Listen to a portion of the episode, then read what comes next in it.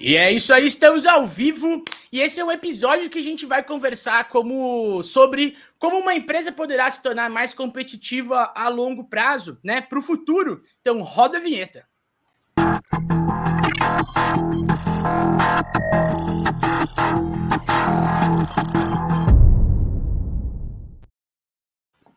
E é isso aí, ao vivo novamente para vocês nessa quinta-feira, agora 19 12, 19 2, acabamos de começar o nosso episódio aí de quinta-feira. Boa noite, Rodrigão.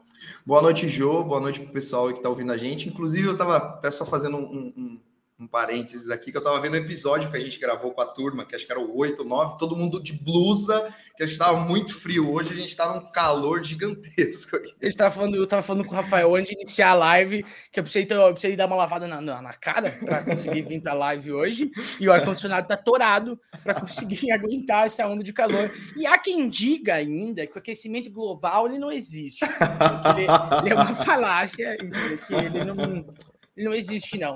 Gente, hoje nós estamos aqui para falar um pouquinho sobre longevidade dos negócios, né?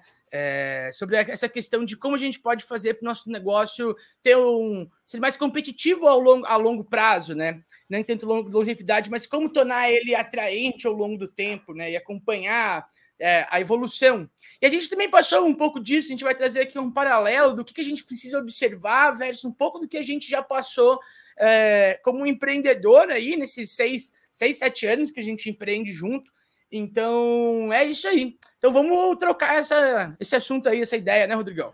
Exatamente, João. Acho que é importante até para falar desse tema, a gente iniciando nesse sentido, que o que a gente fala, né? O nome, pelo menos, desse, desse, nosso episódio, como uma empresa pode se tornar mais competitiva. Primeiro que a gente já faz uma afirmação que o mercado está ficando muito mais competitivo e o jogo cada vez mais cada vez vai, vai ficar mais difícil, né, com os próximos anos, com essa competição aumentando.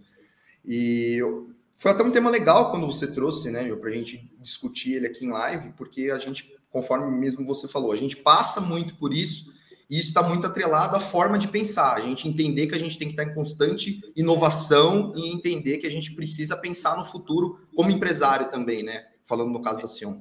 Exatamente, que a mudança ela é a única constante na realidade do negócio, né? A transformação. E a gente precisa estar confortável com isso na realidade e que as coisas podem mudar muito rápido mesmo. E se a gente ficar é, preso né, a, a, essas coisas, a gente fica a gente fica meio lascado. Eu estava fazendo até segunda-feira foi um dia que marcava o início da queda do Império é, romano, que foi o maior império que a gente viu aí na face da Terra, né? O mais conhecido, o que teve não foi o que tem que é mais longo, mas foi o mais conhecido, né? Que teve maior abrangência, quase dominou boa parte ali do, do Oriente. E qual que é a parada, né? O que aconteceu para o Império Romano cair?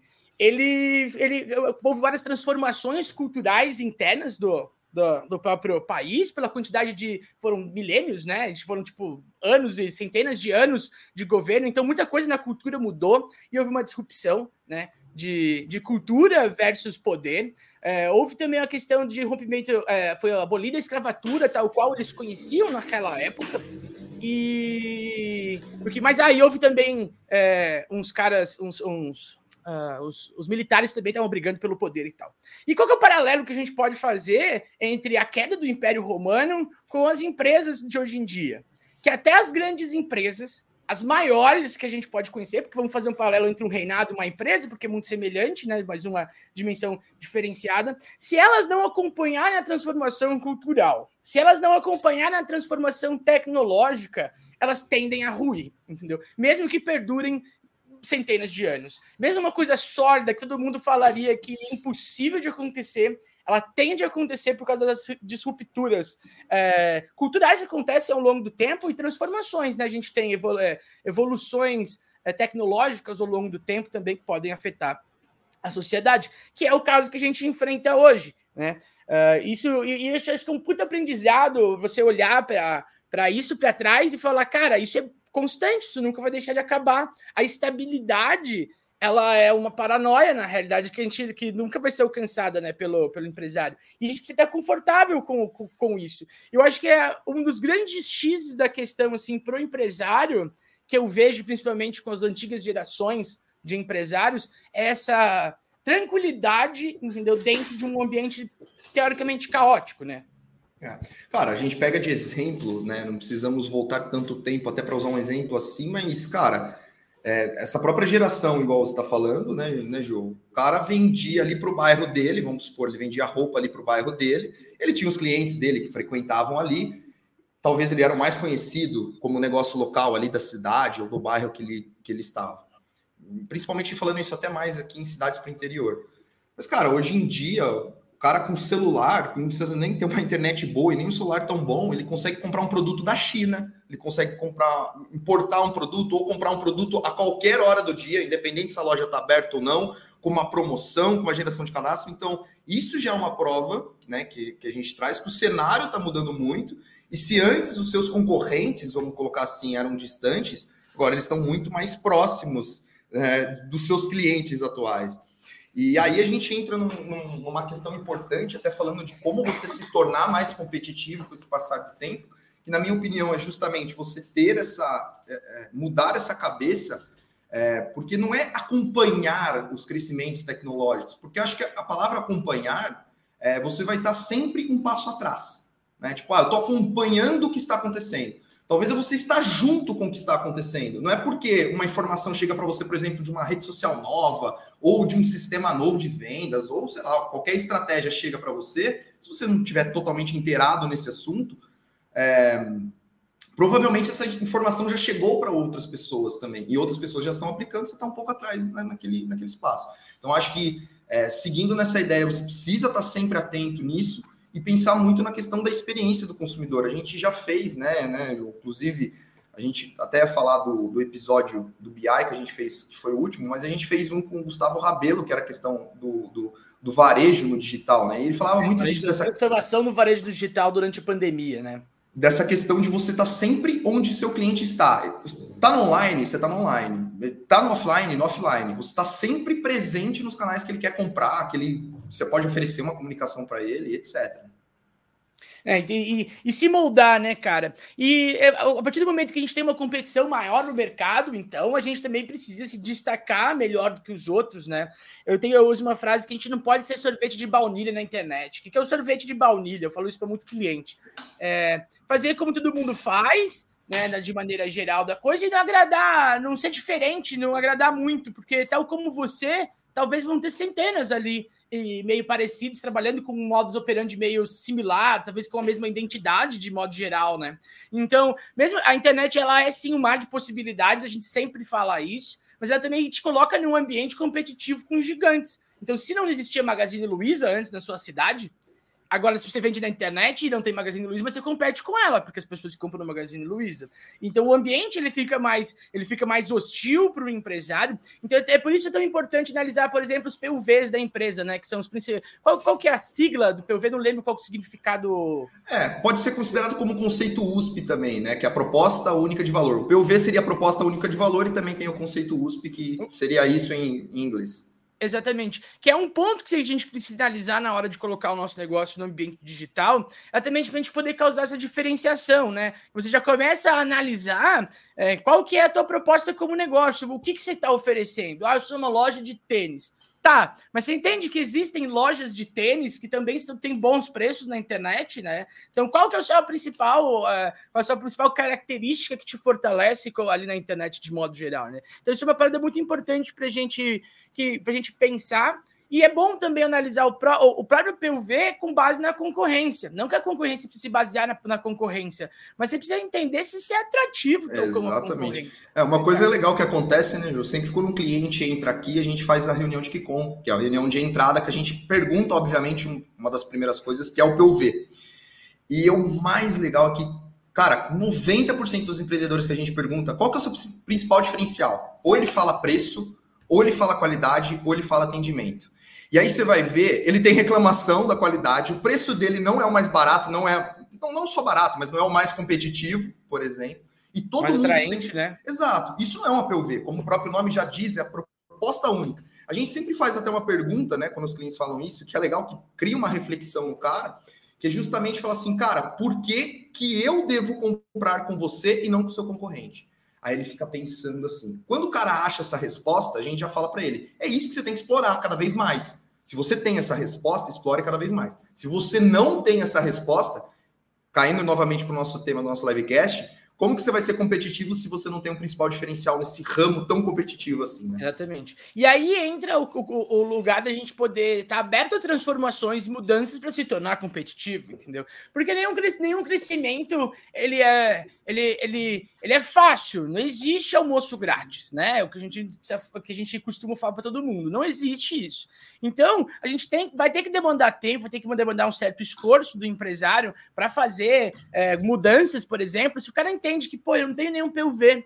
Talvez seja esse meu problema, entendeu? Antes eu era cômodo, tinha um ponto bom, entendeu? E tal. Agora a internet compete comigo. Então, qual que é o meu PUV, entendeu? Tipo, isso já começa a mostrar para o cara, talvez, é, a mudança está no modelo de negócio dele. Então, o, o, o PUV, cara, ele, ele, é muito mais né, do que preço, né? Ele é, ele é muito mais. Ele vem até na própria proposta da empresa em si, o que ela carrega como empresa. E é isso que precisa ter valor para o cliente no final das contas, né? Tipo, é isso que ele precisa ver. Exatamente. Cara, e para a gente trazer até muito nessa questão de como você ter esse PUV, criar esses diferenciais, a gente fala constantemente isso na gente, né, com a nossa cabeça na parte da gestão em si. E, cara, para você se tornar competitivo para os próximos anos, é você focar muito na experiência. E, tipo, é focar muito na experiência mesmo, na experiência do seu consumidor, na forma que ele vai ver um anúncio seu, que ele vai comprar, se ele vai entrar na sua loja ou não vai, se ele vai entrar no seu site. É a experiência que vai ditar muito isso do jogo. E essa experiência, ela está inclusa também é, muito nessa questão que, igual você falou, né? Muito mais que preço, mas é a questão da história da marca, do, da comunidade que a marca tem, que ela cria, né? Como que isso é posto. A gente sempre é, a gente tem alguns dados, algumas informações que cada vez mais está crescendo essa questão das empresas que se atentam bastante à questão de sustentabilidade. Por quê? Porque, cara, é, de todas essas notícias, tudo isso que a gente tem, a gente vivenciando isso, as empresas que se preocupam com o meio ambiente, com a sustentabilidade, com causas especiais, ela cria esse senso de comunidade. Um exemplo gigantesco desse é o Burger King, cara. Né? Ele trabalha muito essa questão das comunidades, nos próprios anúncios, em tudo que ele faz. E isso é, está muito atrelado à experiência, a você ter esse PUV, essa proposta única de valor, a ter essa comunidade, você fazer se sentir parte. Isso vai até uhum. mesmo desde o atendimento também. Você colocar o cliente em primeiro lugar, né, dentro da empresa, que Exato. independente de qualquer resposta, qual que é a, o embate dentro da empresa, a resposta sempre prevalece onde é onde o cliente ganha mais, onde é onde o cliente vai ter a melhor experiência possível com relação àquilo ali, né? É, a gente fala até um pouco disso na parte de organização da, da parte de organização da empresa, que isso influencia também. Ter o, o cliente como o centro de tudo do, negócio auxilia muito nessa parada, e acho que isso vem com a, a questão da experiência aí ela vem atrelada totalmente a isso, né? que você vai pensar em como o cara vai se sentir, o cara comprando o seu produto. Um exemplo claro, por exemplo, a da Apple para homens à frente do seu tempo, entendeu? Então, se você é um cara de ponta, um profissional de ponta, se você é um cara de alta performance, você precisa entendeu, ter um, um, um computador desse, porque ele é um device para homens à frente do tempo, entendeu? Que vivem à, à, à frente da, da informação atual. Então, já é, já é um conceito sedimentado, por exemplo, na Apple, que isso leva a, a, a, questão toda né, do cliente, desde a abertura da própria caixinha, por exemplo, da experiência do usuário daquele cliente ali, já é uma questão totalmente diferente. Então, até a embalagem do produto hoje, determinadas questões, né, faz parte dessa experiência. Tem canais de YouTube que fazem unboxing. O que é esse unboxing que o pessoal fala para você, talvez aí, trintão, quarentão, que está ouvindo a gente aqui agora? É, cara, é a experiência de abrir, abrir a embalagem, cara, entendeu? Tipo, é, canais com milhares de views, com, mostrando a experiência de se abrir uma embalagem de um produto X ou Y, sabe? É tipo, é uma brisa, é muito forte isso, mas é uma questão da que é, a galera curte essa experiência de compra e as empresas conseguem fazer isso de uma forma muito singular, né, cara? É uma coisa muito diferenciada. É, é quando a gente fala dessa questão da experiência, é tá para perguntar, né?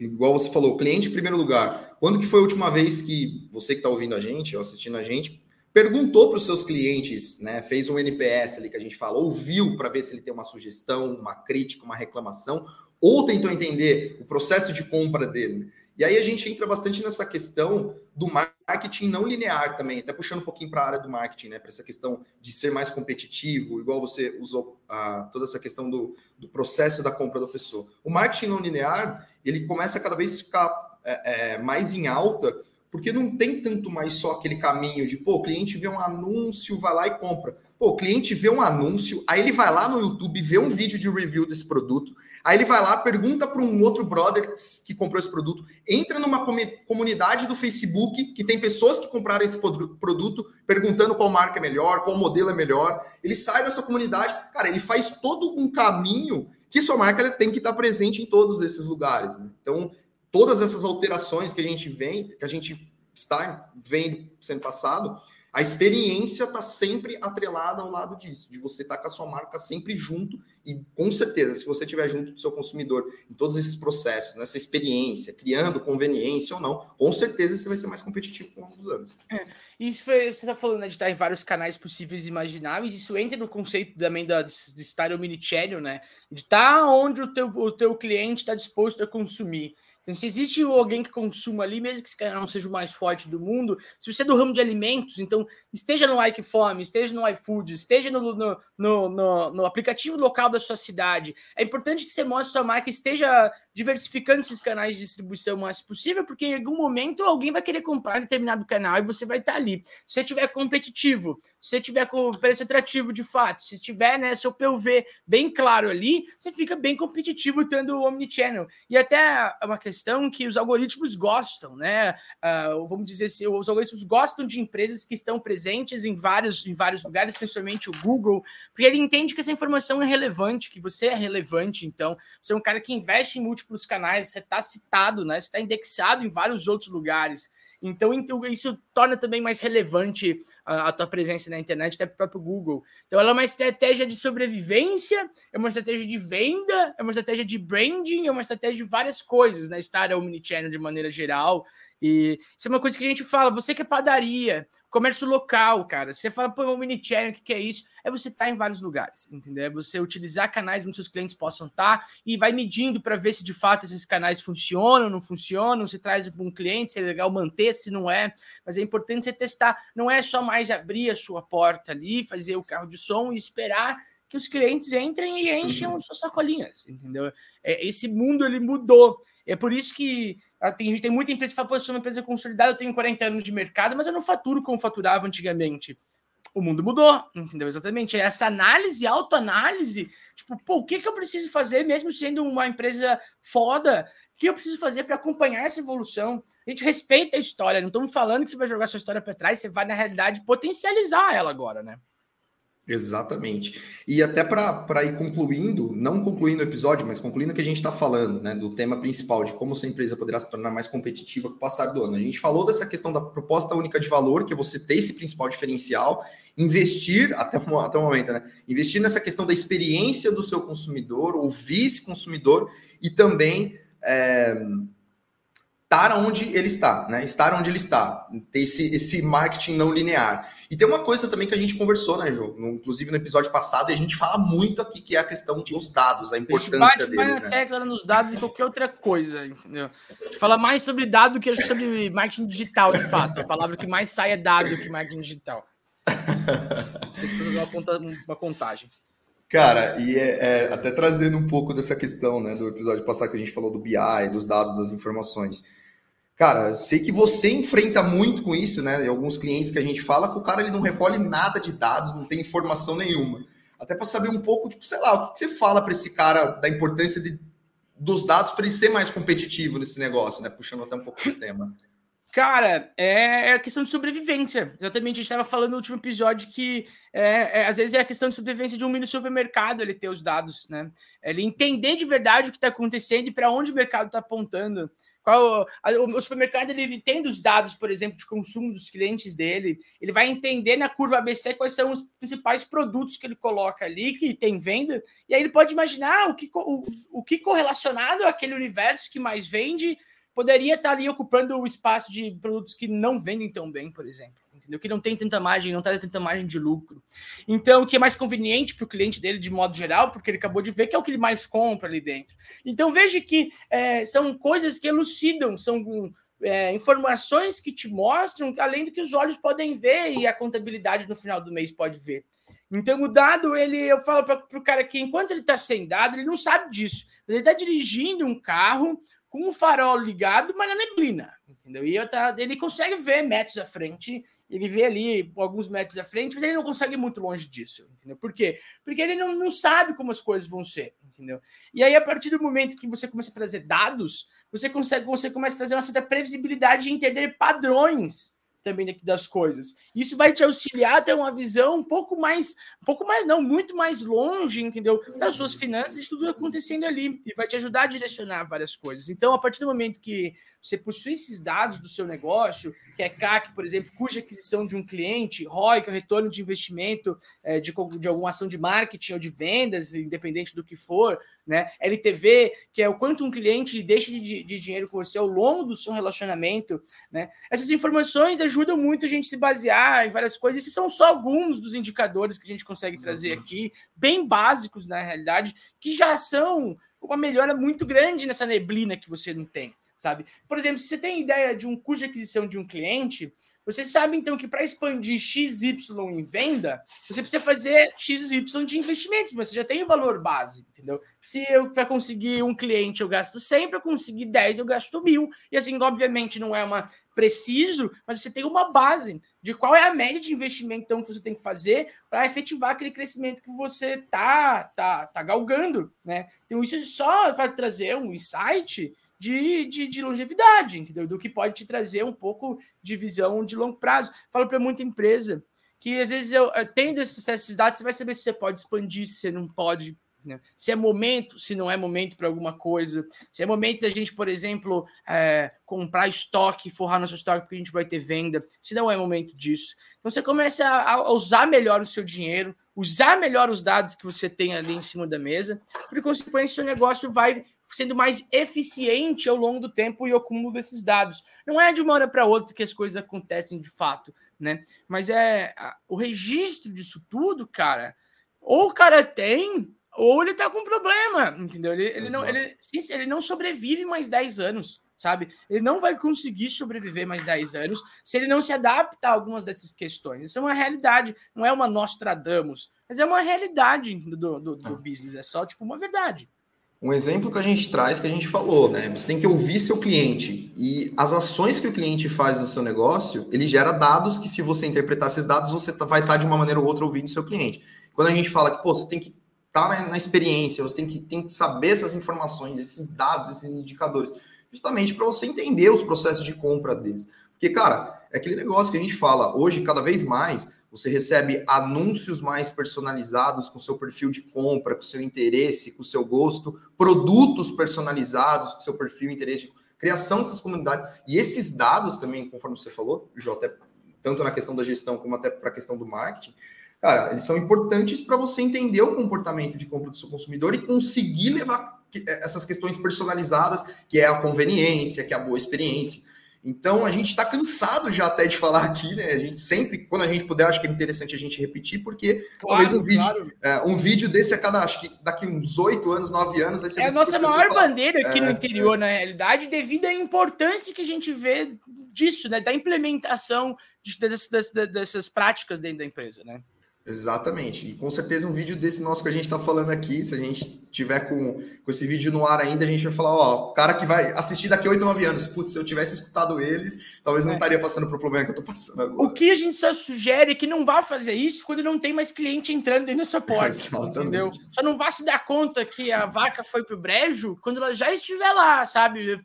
Faça antes, porque aí a transformação que você precisa fazer é, é menor, sabe? Você está mais perto do, do, Porque se o seu cliente não está passando pela sua porta, cara, alguma coisa de grave você errou, entendeu? Tipo, realmente algo não está agradando a alguém. O erro tá é seu, cara, entendeu? Tipo, essa é a verdade. Não, não. a culpa não é do governo, a culpa é parcial é da economia, a culpa parcial é do governo. O governo é sim uma, uma trava aí para muita gente, mas ele, ele tá, o Brasil está em crise há 40, 50 anos, entendeu? Aí a gente ouve isso há muito tempo. Então, ou você arruma suas próprias ferramentas e dá conta, entendeu? De ser mais competitivo nesse ambiente hostil, ou lamento, cara, é só uma desculpa novamente para você para você continuar do jeito que você tá, entendeu? Então não é uma agressão, não é porque você hoje não tem clientes entrando na sua porta, é que você, é, você tem uma agressão a você, não é isso você fez burrada, não. Mas você precisa tem, se atentar, e às vezes é o orgulho, entendeu? Isso acontece muito no interior, uma questão de orgulho. O cara tem orgulho de dizer que agora ele não sabe mais comandar aquele business, porque ele comandou 60 anos, 70 anos aquilo ali. Então como é que agora ele não sabe mais? houve uma disruptura muito grande, entendeu? Nessa questão de cultura e de forma de consumo é necessário ser atualizado. Pô, a gente tá falando do Jeff Bezos tá saindo da, do comando da Amazon, tá ligado? Tipo, Sim. sabe? É, tipo, olha isso, um dos caras mais ricos do mundo, conquistou o império, ele sabe a hora de tirar, ou de tirar o carrinho dele da chuva, ou de transferir essa função para uma pessoa que saiba fazer. Então, ter essa noção, o que, que é mais orgulhoso para você? Tá no comando ou ter uma empresa? Entendeu? Eu prefiro ter uma empresa, sabe? Tá no comando é uma questão de estar. Eu não sou, eu não vou estar para sempre no comando da Sion, entendeu? É um momento onde a minha personalidade, minha conduta, ela serve para fazer a função que eu estou fazendo hoje. Em dado momento, eu preciso passar. Isso acontece no quê? De você olhar e falar, pô, isso eu não sei de fato, sabe? É importante implementar isso, é importante trazer é, carne nova para dentro da minha empresa para trazer essas coisas. E você, gestora aí, entendeu? Abrir a mente para isso, cara. Porque é, você já está sentindo os efeitos colaterais aí na sua empresa. Você já está sentindo o faturamento cair. E essa condição é permanente, cara. A competição é permanente. Não acho você que do nada a economia vai voltar a girar. Você vai voltar a vender para caramba, entendeu? Se você não fizer ajuste.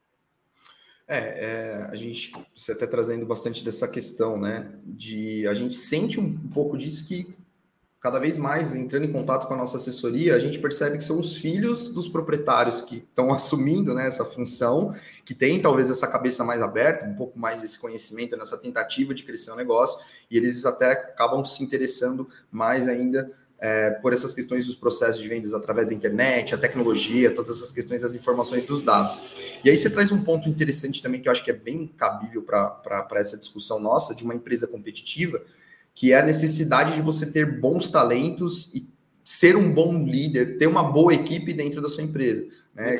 Acho que a, isso, acho que cada vez mais a galera tá careca de saber já, né, que a diferença do líder para o chefe, etc. Mas é, é muito importante a, as, as empresas menores começarem a entender que você ter é, boas pessoas que entendem o seu processo, que estão alinhados com a sua cultura, com a sua comunidade de empresa, é muito importante. É, a gente vê aí que, pelo menos alguns amigos meus, eu vejo que está sempre mudando de empresa, empresa, empresa, porque não se adapta, porque não recebe, talvez, um, um treinamento necessário ou o conhecimento que quer receber. E isso, as empresas que investem nesses recursos humanos, que conseguem criar essa comunidade, consegue ser muito mais competitiva também. Acho que isso é um, é. um assunto bem interessante. O capital humano, né? Que eu falo Exatamente. que dentro de uma empresa, 100 pessoas são só máquinas, computadores, calculadoras e folhas de papel. Entendeu? Não são nada. Quem opera isso são seres humanos, na grande maioria das vezes. E no nosso business, por exemplo, isso é crucial. Né? Você ter é, essa questão dos talentos, por exemplo, dentro da empresa e querer manter eles aqui. Aqui na empresa, eu e o Rodrigo, a gente tem uma política é, de que de, de, dividir a fatia do bolo, do nosso bolo com, com funcionários de destaque. Então o cara se destacou, um cara, um vendedor, ou alguém de gestão de tráfego, ou alguém da redação, por exemplo, que é um cara muito foda e se destaca ao longo do tempo. E a gente entende que ele é um grande asset para nossa empresa, né? Que ele é um grande, uma grande ferramenta. Tem motivo da gente deixar ele sair e, e ele só vai sair para montar o próprio negócio, entendeu? Então, para que deixar ele sair, entendeu? Divide um pouco do seu bolo com ele, que daí ele vai ficar junto contigo mais tempo, se sentir mais pertencente dentro daquilo. E, e você chegou ao ponto né, de oferecer isso, porque o cara ele foi muito lucrativo para você ao longo do tempo. Né? Então, assim, é uma visão de como fazer algumas coisas que muita gente não abre mão. Mas o talento é tão importante hoje na nossa visão de negócio que a gente está disposto de abrir, entendeu? Da, da totalidade da, de ações da empresa, dividir isso com mais pessoas, desde que elas se dediquem tanto quanto a gente por esse negócio, né? Que é o um negócio de estar tá com a pele no jogo daí de fato. O negócio é teu também, né?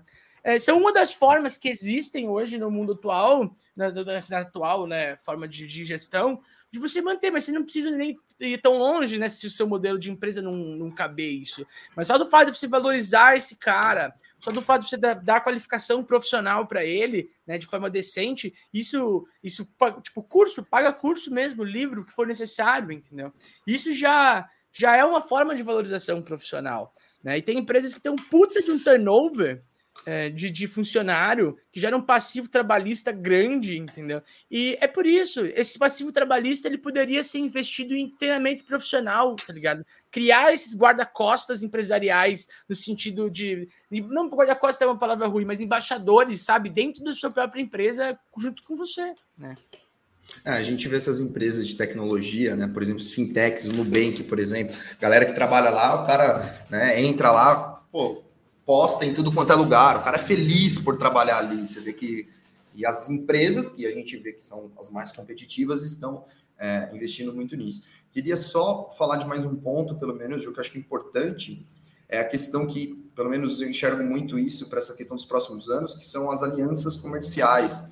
Isso vai desde de uma questão que às vezes você pode achar, mas pô, vou fazer uma aliança com uma empresa, burocracia. Cara, isso vai desde você produzir, um, fazer uma coprodução de um conteúdo com uma outra empresa, você ser próximo da outra empresa, vocês trocarem ideias, é, desenvolver um produto juntos, serviço juntos, ou trocar experiências. Cara, qualquer coisa nesse sentido. Eu vejo que essa questão dessas alianças vão começar a ser necessárias que esses grandes players do mercado vão começar cada vez mais é, dominar toda essa fatia e aquele negócio, ou a gente se junta ou a gente perde para eles. Então, é, cada um, vez exemplo mais de como essa aliança comercial pode funcionar.